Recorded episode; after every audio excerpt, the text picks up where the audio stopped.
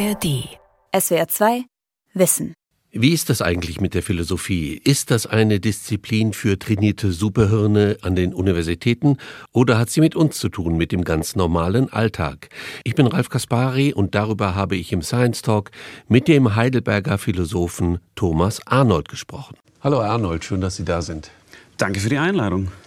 Sie haben zwei Forschungsschwerpunkte Metaphysik, Phänomenologie. Da kann man jetzt schon mal sagen, mein Gott, das ist ja total steil, oder? Also Metaphysik beschäftigt sich mit dem, was eigentlich weder zu sehen, noch zu riechen, noch zu schmecken ist und eigentlich auch nicht zu erklären ist. Also das sagen jetzt Sie. Äh, Stimmt das nicht? Die Autoren, die, die ich so lese, würden das nicht sagen oder sagen das nicht. Also jemand wie Platon äh, oder Aristoteles, die untersuchen tatsächlich verschiedene Sachen es ist nur Forschung, die halt nicht über Experimente oder Berechnungen läuft, sondern eher über Gedanken und Argumente. Ich frage das deshalb, weil wenn Sie jemanden sagen, der nicht Philosophie studiert, Sie beschäftigen sich mit Metaphysik, also zum Beispiel mit dem berühmten Ding an sich von Kant, dann kriegen Sie ja wahrscheinlich die Reaktion gleich, äh, typisch Philosoph, bisschen nerdig, bisschen abgehoben, bisschen abstrakt, bisschen lebensunfähig, oder? Kommt darauf an, wem ich sowas sage, in welcher Situation. Was aber interessant an diesen Urteilen ist, also nehmen wir mal an, mir wird sowas gesagt. Das ist ja alles ziemlich komplexe Zuschreibungen sind äh, an ein Fach, was man angeblich irgendwie gar nicht verstehen kann. Äh, um diese Zuschreibungen plausibel machen zu können, muss man es ja aber doch schon ein Stück weit verstanden haben. Also um sagen zu können, Metaphysik ist das und das und das und das, muss ich ja eine ziemlich substanzielle Vorstellung von Metaphysik haben. Absolut die haben wahrscheinlich einige Menschen. Äh, wahrscheinlich auch, weil dieser Ausdruck Metaphysik eben an sehr vielen unterschiedlichen Stellen auf sehr unterschiedliche Weisen benutzt wird. Es war zeitweise ein Schimpfwort, also der Wiener Kreis zum Beispiel, also eine ähm, eine philosophische Richtung. Genau, eine philosophische Richtung. Wittgenstein und so? Ja, der gehörte so dazu am Rande oder man wollte, dass er dazugehört. Eine schwierige Geschichte. Die haben Metaphysik äh, als Schimpfwort benutzt. Und wenn man die Autoren liest, die zu dieser Tradition gehören, also Platon, Aristoteles, habe ich schon genannt, also Sie haben jetzt Kant genannt, wobei dann die Frage ist, ist der Metaphysiker? Dann finden wir da vor allem Argumente und Reflexionen, äh, die gar nicht irgendwelche unfassbaren, nicht nachvollziehbaren Dinge postulieren. Wir reden ja über Philosophie in der Öffentlichkeit, über das Bild von Philosophie, das die Öffentlichkeit hat. Deshalb habe ich mit dieser Metaphysik angefangen, weil ich habe auch Philosophie studiert und mir wurde also hauptsächlich von den Chemikern und Physikern gesagt, Laberfach, eindeutig. Aber da haben Sie ja schon gesagt, also da muss man eigentlich die Leute mal festnageln und sagen, wisst ihr eigentlich, was ihr da kritisiert? Ne? Also da sollte man schon wissen, was Philosophie ist. Das wäre auf jeden Fall die bessere wissenschaftliche Praxis. Äh, zunächst mal offen zu legen, worüber man redet. Und dann kann man das Ganze natürlich auch umdrehen, äh, denn das sind halt alles philosophische Urteile. Also zu sagen, eine Disziplin äh, hat die und die Eigenschaften. Laberfach ist zum Beispiel ja selber eigentlich eine metaphilosophische Bestimmung, weil ich sage, die Philosophie hat keinen Inhalt. Und das ist ja kein chemisches Ergebnis oder physikalisches. Ne? Also ich habe nicht die Maschine angeschmissen und dann festgestellt, in der Philosophie ist nicht genug, äh, eben ist kein Wissenschaftsteilchen drin. Äh, ist kein wissenschaftliches Urteil aus dieser Fachwissenschaft raus. Mhm. Aber es gibt natürlich diese Bilder. Aber das ist, würde ich nicht sagen, das einzige Bild von Philosophie. Also es gibt natürlich den einen oder anderen Naturwissenschaftler, der da immer noch dieses etwas veraltete Bild von Philosophie hat, ist natürlich auch billig, da kann man irgendwie leicht draufhauen. Äh, aus der Philosophie kommt nichts raus, was man in der Wirtschaft benutzen kann, wobei auch das fraglich Stimmt gar nicht, ist. Ne? Es gibt ganz viele Philosophen in der Wirtschaft. Es gibt durchaus Philosophen in der Wirtschaft. Insofern, also es gibt durchaus Interesse an der Philosophie. Und da müssen wir, glaube ich, unterscheiden, mit wem wir reden. Also es gibt die verbohrten Naturwissenschaftler, es gibt auch sehr interessierte Naturwissenschaftlerinnen und Naturwissenschaftler, die schon sehen, dass die Philosophie einfach was anderes macht. Da gibt es kein Konkurrenzverhältnis, sondern wir machen äh, andere Dinge. Unsere Sache ist eine andere als die von den Naturwissenschaften. Und dann wäre es auch seltsam zu erwarten, dass die Philosophie genauso aussieht wie die Naturwissenschaften. Und ich kenne viele Physiker, die gerne philosophisch äh, sich unterhalten und die gerne nachdenken im eminenten Sinne, was dann keine physikalische Forschung ist, aber irgendwie trotzdem offenbar von einem gewissen Interesse. Und das Gleiche gilt ja für große Teile der Öffentlichkeit oder wie man vielleicht genauer sagen könnte, für unterschiedliche Öffentlichkeiten.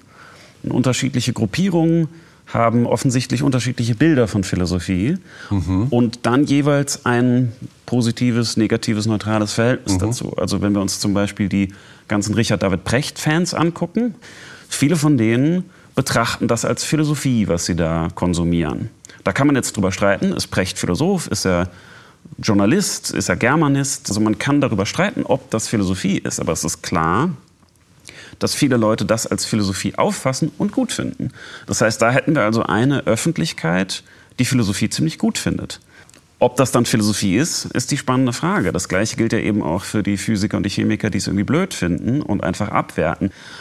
Und äh, dann haben wir natürlich auch die Leute, die äh, von Stammtischphilosophie oder Firmenphilosophie reden. Das ist also auch wieder ein bestimmtes Verständnis von Philosophie, dem man dann auch ablehnend oder voller Zuneigung gegenüberstehen kann. Klar ist aber, das sind ganz unterschiedliche Verständnisse von Philosophie mhm, ja. in, in, unterschiedlichen mhm. Gruppen. Also Sie würden sagen, es gibt, äh, ein, es gibt komplexe Bilder von verschiedenen Gruppen über Philosophie. Ja. So. Aber kann man denn grundsätzlich sagen, es gibt die Bilder, in die in der Öffentlichkeit kursieren über Philosophie, sind schon vorurteilsbeladen und haben bestimmte Meinungen, Wertungen über Philosophie, die einfach nicht zutreffen. Oder? Na, nur weil was ein Vorurteil ist, heißt es ja nicht unbedingt, dass es falsch ist. Äh, ein Vorurteil hat ja nur das Problem, dass es zu schnell gefällt wurde. Manchmal erwischt man ja dann trotzdem äh, eine Wahrheit. Ja, das ist richtig. Stimmt. Es kommt schon mal vor, dass äh, Philosophinnen und Philosophen irgendwie lebensuntauglich sind oder dass das, was in manchen Teilen der Philosophie gemacht wird, auch in einem sehr weiten Sinne nutzlos ist.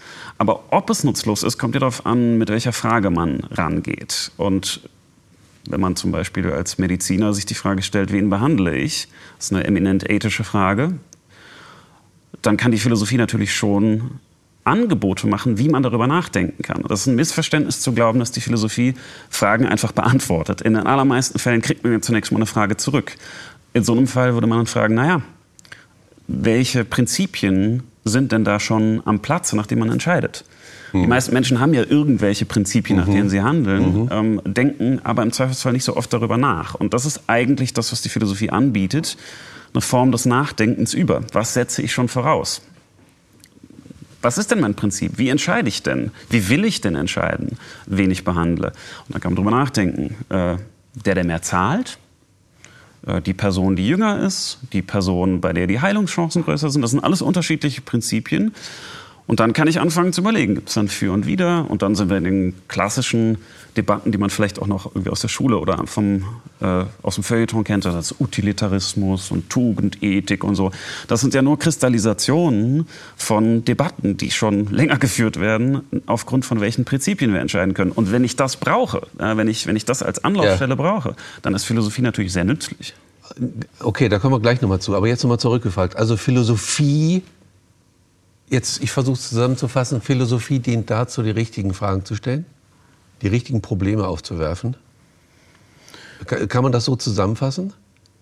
Das kann man so zusammenfassen. Und ähm, hilft zur Reflex Selbstreflexion. Das ist ein interessanter Punkt, denn äh, ob Philosophie als Reflexion aufgefasst wird oder nicht, hängt wieder sehr davon ab, wen man fragt. Ja. Denn auch so innerhalb der Philosophie, ja, ja, ja, denn auch innerhalb der Philosophie gibt es unterschiedliche Bilder der Philosophie.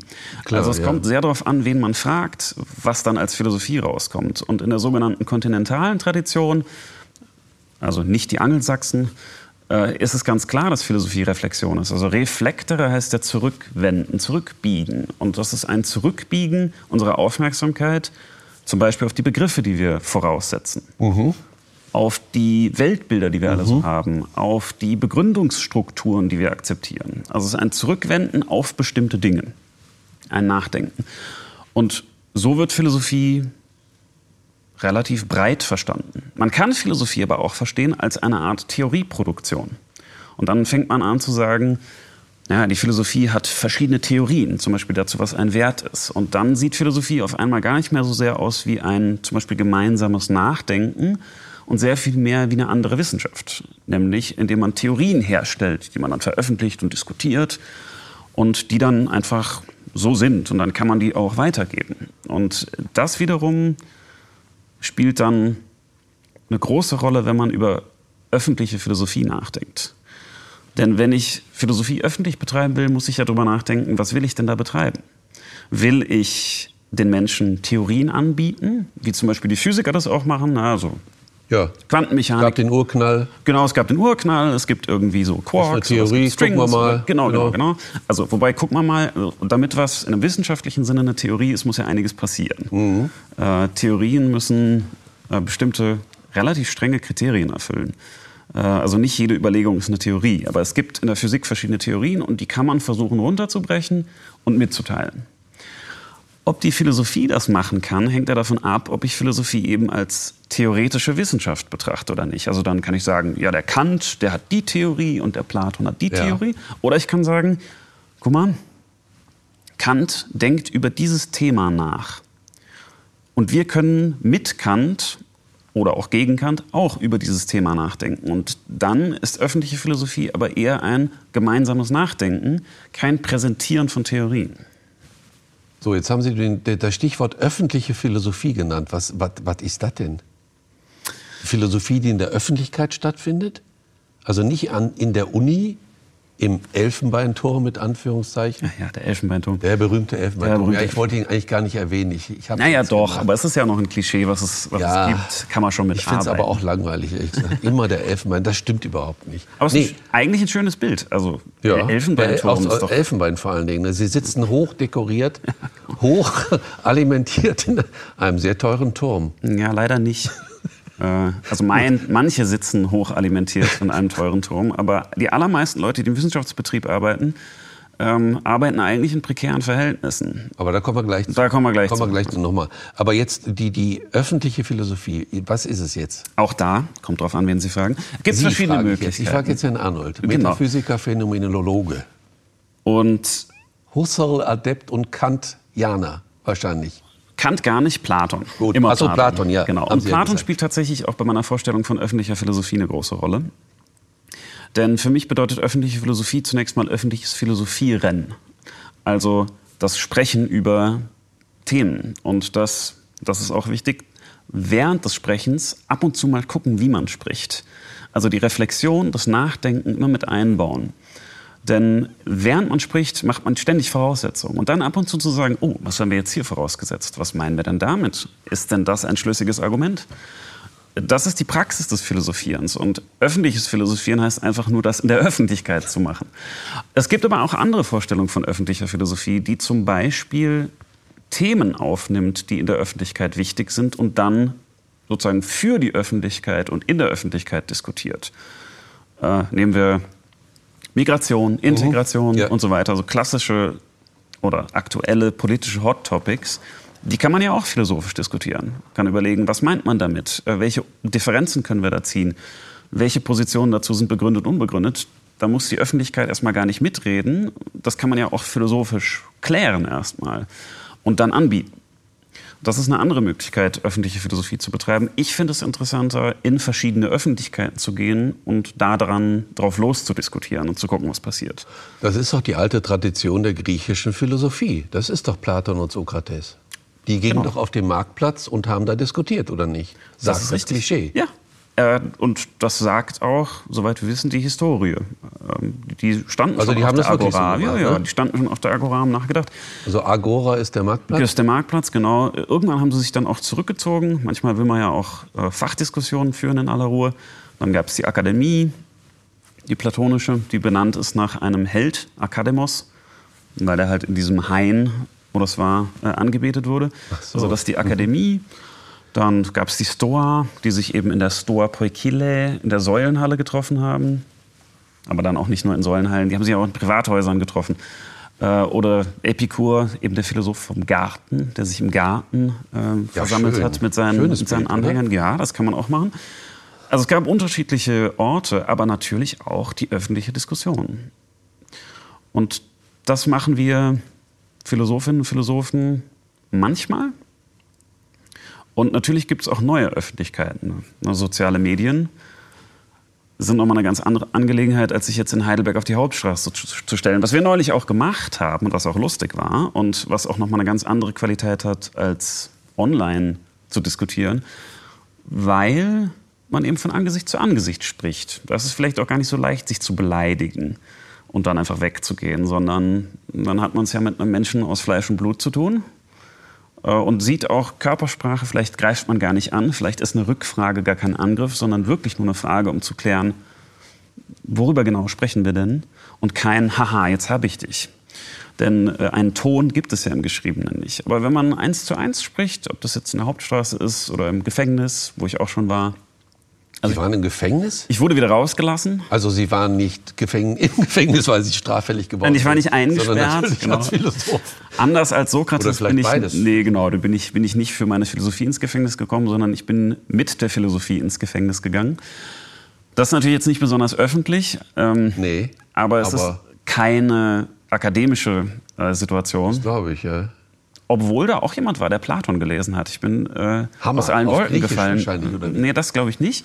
Aber immerhin, ich habe dann gefragt, was ist denn Ihre Vorstellung von Philosophie? Also es waren jugendliche Strafgefangene, weil ich auch wissen wollte, was erwarten die denn jetzt, was passiert? Äh, na, ist das jetzt Metaphysik? Fange ich jetzt an zu labern über irgendwie Dinge, die man nicht verstehen kann? Oder was, was passiert jetzt? Ich wollte wissen, was die glauben, Ja, was, Sie passiert. Oder Und ja, und äh, dann gefragt, ja, was, was verbinden Sie denn damit? Und dann meinte einer, ja, ich lese Platon. Und dann hatten wir natürlich einen guten Einstieg. das glaube ich. Aber die anderen haben halt nicht Platon gelesen. Nö, aber dann haben wir da so ein bisschen erläutert, worum es dabei so geht. Und äh, haben dann da einen guten Einstieg gefunden und waren dann noch mehrere Stunden zugange. Ja, und was wollten die sonst noch oder über was haben Sie sonst noch diskutiert? Also in, im, im Gefängnis? Freiheit. Freiheit, ne? Klar. Kann man machen. Äh, es wäre zynisch gewesen, das äh, einfach nur so auf die Agenda zu setzen. Und was ich wissen wollte, und das war der, der Fokus dieses ganzen Projekts, gibt es denn Kriterien dafür? Also gibt es Merkmale, an denen wir ablesen können, dass wir unserem Gegenüber glauben sollten oder nicht? Denn die öffentliche Debatte wird ja hauptsächlich als Meinungsdebatte geführt. Also alle haben irgendwelche Meinungen. Alle haben irgendeine Meinung, sollten sie auch haben. Ist ja in Deutschland so, ne? genau, Immer und- muss man eine Meinung haben. Die kann man dann, genau, man könnte auch keine haben, aber das ist irgendwie ein Gedanke, der nicht so weit verbreitet ist. Man könnte auch eine Frage stellen einfach. Man muss gar keine Meinung haben. Man muss gar nichts behaupten. Man kann einfach mal fragen Ja. oder vermuten oder ähm, irgendwie so. Und Meinungen kann man natürlich austauschen, ist aber langweilig. Na, dann habe ich meine Meinung Ja. und dann haben Sie Ihre Meinung, Genau. dann tauschen wir die so und dann gehen wir wieder Gehen wir nach Hause. Aber man kann Meinungen natürlich auch untersuchen oder man kann sich fragen, ist meine Meinung denn eine gute Meinung? Oder ist Ihre Meinung denn eine gute Meinung? Und dann, Was ist eine gute Meinung? ja, was ist denn eine gute Meinung? Eine gute Meinung ist eine, die, tja, was ist eine gute Meinung? Eine, die gut begründet ist. Wollte ich gerade auch sagen. Eine, die gut begründet ist und wo man eine gewisse Hoffnung haben kann, dass sie sachlich ist. Also, dass sie die Sache, über die sie etwas meint, irgendwie richtig darstellt. Also, was wie Wirklichkeitskontakt. Und dass sie sozusagen faktenbasiert ist. Ich meine, Corona gibt's gar nicht. Ist eine schlechte Meinung. Ist eine schlechte Meinung. Faktenbasiert war. Genau, weil ähm, die Begründungen und die Evidenzen, also die Beweise, die wir so haben, in die andere Richtung dagegen. laufen, sehr deutlich. Äh, naja, und die Frage ist aber, wenn irgendjemand mit einer Meinung kommt, also zum Beispiel gibt es Corona oder nicht, äh, oder sagt, es gibt kein Corona, was mache ich denn dann, wenn ich damit konfrontiert bin? Ich kann natürlich sagen nein oder ja, aber gibt es denn irgendwelche Merkmale an einer Meinung, die mir nahelegen, das zu glauben oder nicht zu glauben? Das ist klar, dass die Person dabei keine Rolle spielen kann. Äh, denn wenn ich äh, hübsch und jung und schlank und überzeugend argumentiere, garantiert das natürlich nicht, dass das, was ich sage, auch stimmt. Denn überzeugend argumentieren kann ich auch psychologisch verstehen. Überzeugen kann mich der größte Schwachsinn. Äh, die Frage ist also, sind das gute Argumente? Das heißt, ich muss auf die Logik gucken. Ich muss äh, darauf schauen, folgt das eine aus dem anderen? Und um das äh, anzuregen, das Nachdenken darüber, äh, stelle ich eben diese Fragen. Also woher wissen wir denn, äh, ob das plausibel ist, was mir da präsentiert wird? Das waren jetzt auch die Fragen im Gefängnis. Ja, ja. Zum Beispiel. genau. Also, Sie waren im Gefängnis. Sie waren auf dem Marktplatz in Heidelberg. Oder auf der Straße in Genau, auf der Heidelberg. Hauptstraße. Auf einer hochfrequentierten Straße. Genau. So, was haben Sie da gemacht? Da haben Sie sich hingestellt. Nicht nur ich. Ich bin Philosoph, fragen Nein, Sie nein, nein, nein, nein, nein, nicht nur, nicht nur ich, das ist ja auch wichtig zu sehen. Philosophie ist ja keine ähm, Sache des einsamen Denkens. Manchmal schon, manchmal sitzt man da und liest Immer, und das schreibt. ist schon sehr einsam. Aber gut. Ja, aber irgendwann braucht man Gesprächspartnerinnen und Gesprächspartner. Mhm. Ohne geht's nicht. Denn äh, sonst verfängt man sich ja auch in seinen eigenen Gedanken. Und man weiß manchmal ja auch gar nicht, ob man die Texte tatsächlich auch gut liest, die man da so liest. Äh, also wenn man sich da genug eingelesen hat, sollte man ab und zu mal mit jemandem reden. Und im Großen und Ganzen ist es dann doch eher eine kooperative Angelegenheit. Das heißt, es waren Studierende und andere Dozierende, auch, auch nicht nur von der äh, Uni Heidelberg, sondern auch von der PH Heidelberg dabei, die ich da... Also dort, wo Lehrer ausgebildet werden? Genau, dort, wo Lehrer ausgebildet werden. Hochschule? Ähm, die habe ich sozusagen mitgenommen und dann waren wir mit doch einigen Leuten, also wir waren 40, 50 Personen über das ganze Projekt verteilt, die in unterschiedlichen Schichten unterschiedliche Projekte ausprobiert haben. Im Grunde ging es aber wirklich darum zu gucken, wie kommen wir mit Menschen in philosophische Gespräche. Das kann über Provokation laufen. Also einige meiner Studierenden hatten dann so Stände mit Nachts gibt es kein Wetter. Einfach nur um zu gucken, was passiert. Ja, sehr schön. Äh, oder äh, eine ähm, Doktorandin von uns hat ein philosophisches Herzblatt gemacht, äh, bei dem man sich dann durch Fragen die passende Philosophie raussuchen konnte. Wie erklären Sie ganz kurz? Naja, also wenn man sich die verschiedenen Philosophien anguckt, ja. haben unterschiedliche Positionen. Also so ein Platoniker würde sagen, natürlich gibt es Zahlen, die kann man entdecken. Ein Empiriker würde sagen, nein, Zahlen sind nur Gedankendinge, mhm. die gibt es gar nicht. Naja, und dann fragt man, finden Sie auch, dass Zahlen so. existiert? Mhm. Und dann kommt am Schluss raus, naja, Sie sind eher mit den Platonikern als mit den Empirikern mhm. zusammen. Also das, das war ein Projekt ähm, Instant-Philosophie Instant-Philosophie. Ja, das hat äh, Tom Bellmann von der PH, unser neuer Juniorprofessor für praktische Philosophie, sich ausgedacht, was ich sehr schön fand. Man nimmt ein paar Leute zusammen und sagt, wir diskutieren jetzt. Ja.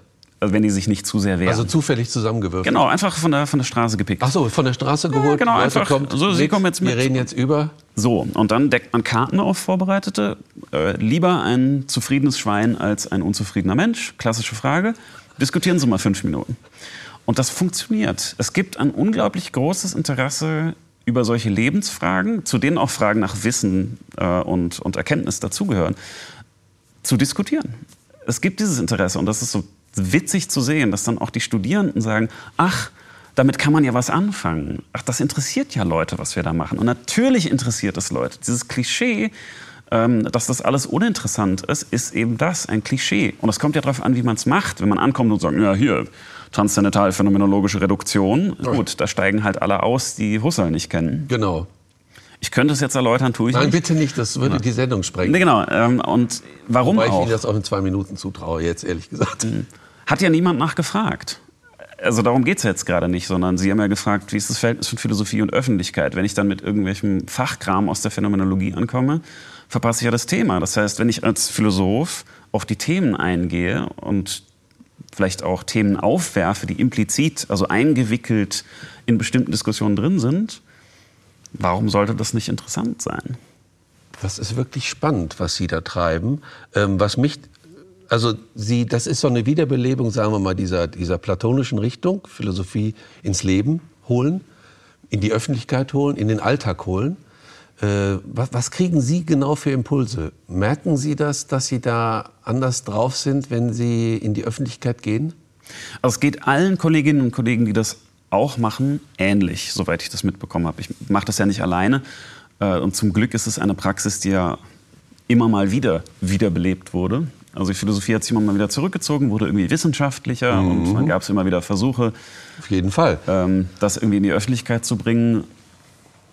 Und die Erfahrung ist, denke ich, die, dass man gezwungen wird, zur Sache zu sprechen. Und zwar so, dass man nicht einfach voraussetzt, dass alle ihren Platon gelesen haben oder alle so tun, als ob sie ihren Platon gelesen haben. Also ja, ja, klar, das Ideen, eine und ja, Ideen und Dialektik Welt, und so.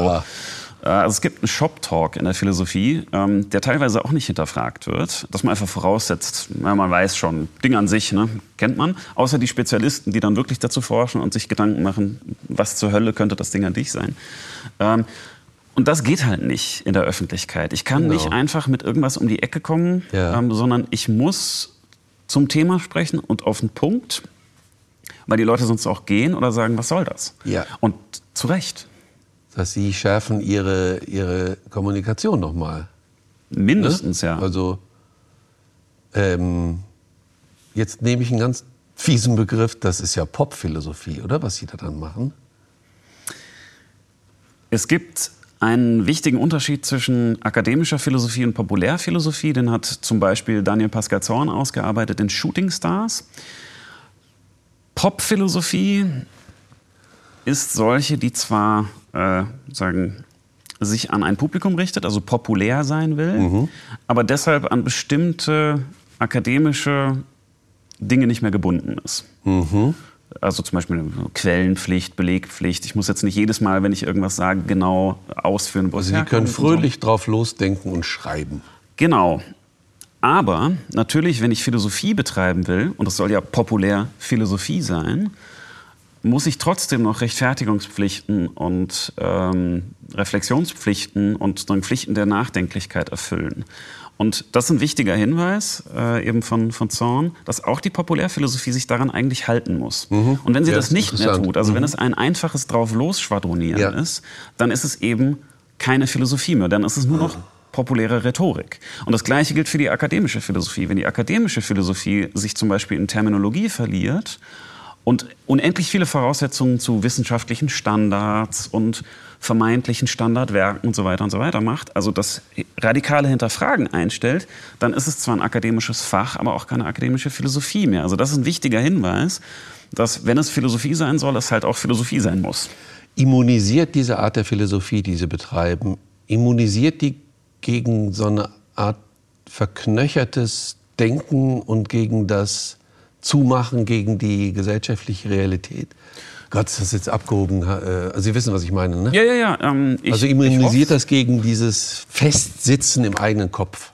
So. Ich hoffe schon. Ähm, also auch nicht nur der eigene Kopf, sondern eben auch eigene Diskurse. Ne? Dann schreibt man den, den zehnten Artikel zu dem Thema, was irgendwie nur drei andere Leute auf der Welt interessiert. Ja, so wo man funktioniert so ja auch Wissenschaft oftmals leider ja, heute, oder? Mit dem wichtigen K-Wert, dass Philosophie eben eventuell gar keine Wissenschaft in dem Sinne ist. Wir haben natürlich schon wissenschaftliche Standards in dem Sinne, dass wir sachlich argumentieren müssen, dass wir belegen müssen und so weiter, was alle anderen auch müssen.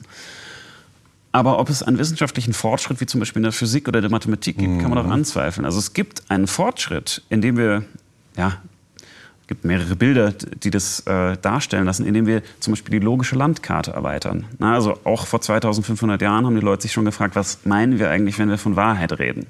Und dann Vorschläge gemacht. Das könnte das heißen, das könnte das heißen. Und im Verlauf der Geschichte hat man dann festgestellt, naja, aber wenn wir das damit meinen, dann folgt das und das könnte einen Widerspruch erzeugen. Also machen wir was anderes. Das heißt, langsam wächst so die logische Landkarte. Also es gibt diesen Fortschritt in der Philosophie. Das schon. Aber natürlich ist es so, dass wenn man sich in irgendwelchen Diskursen verheddert, die wahnsinnig hohe Voraussetzungen ja. machen und auch diese Voraussetzungen nicht mehr hinterfragen, dann ja, wird es irgendwann trocken.